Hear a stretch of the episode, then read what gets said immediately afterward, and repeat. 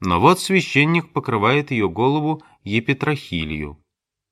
«Яс, недостойный иерей», — слышится его голос, — «властью его мне данную прощаю и разрешаю тебя от всех грехов твоих». Дама делает земной поклон, целует крест и идет назад. Уже обе щеки ее румяны, но лицо спокойно, ясно, весело. Она теперь счастлива, думаю я, глядя то на нее, то на священника, простившего ей грехи.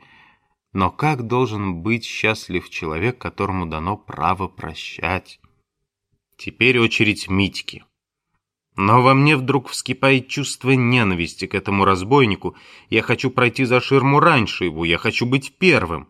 Заметив мое движение, он бьет меня свечой по голове, я отвечаю ему тем же, и полминуты слышатся пыхтение и такие звуки, как будто кто-то ломает свечи. Нас разнимают. Мой враг робко подходит к аналою, не сгибая колен, кланяется в землю, но что дальше, я не увижу.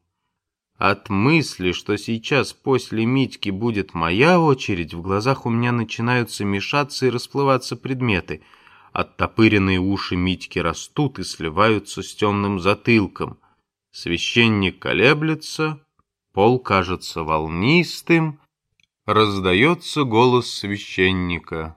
«Иас, недостойный иерей!» Теперь уж и я двигаюсь за ширмы. Под ногами ничего не чувствую, точно иду по воздуху. Подхожу к аналою, который выше меня. На мгновение у меня в глазах мелькает равнодушное и утомленное лицо священника, но дальше я вижу только его рукав с голубой подкладкой, крест и край аналоя. Я чувствую близкое соседство священника, запах его рясы, слышу строгий голос, и моя щека, обращенная к нему, начинает гореть. Многого от волнения я не слышу, но на вопросы отвечаю искренне, не своим, каким-то странным голосом. Вспоминаю одиноких Богородицу Иоанна Богослова, распятие, свою мать, и мне хочется плакать, просить прощения.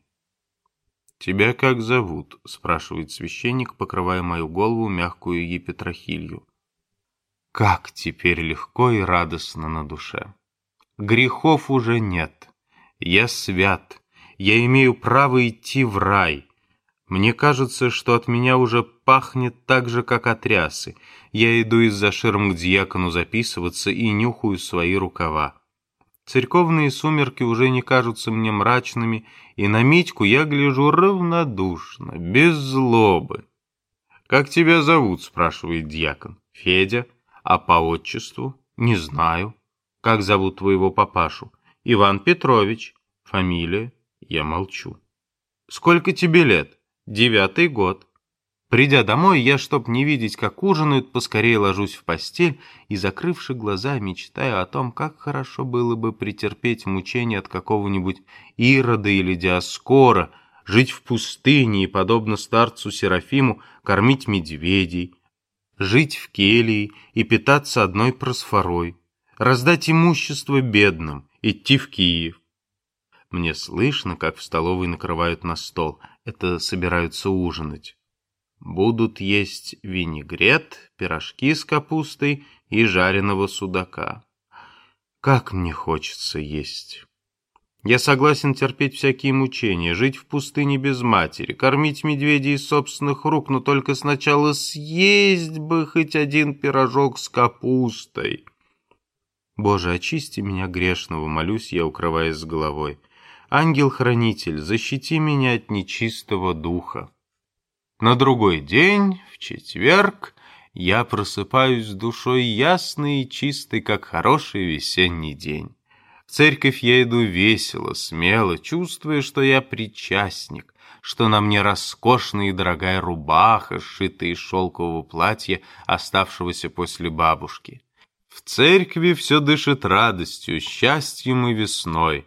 Лица Богородицы и Иоанна Богослова не так печальны, как вчера — Лица причастников озарены надеждой, и, кажется, все прошлое предано забвению, все прощено.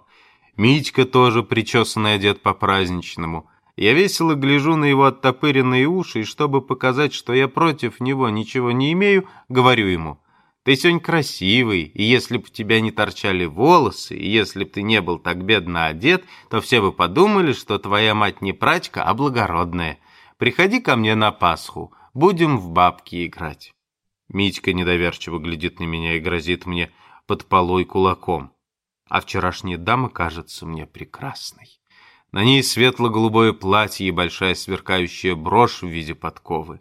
Я любуюсь ею и думаю, что когда я вырасту большой, то непременно женюсь на такой женщине. Но вспомнив, что жениться стыдно, я перестаю об этом думать и иду на клирос, где дьячок уже читает часы.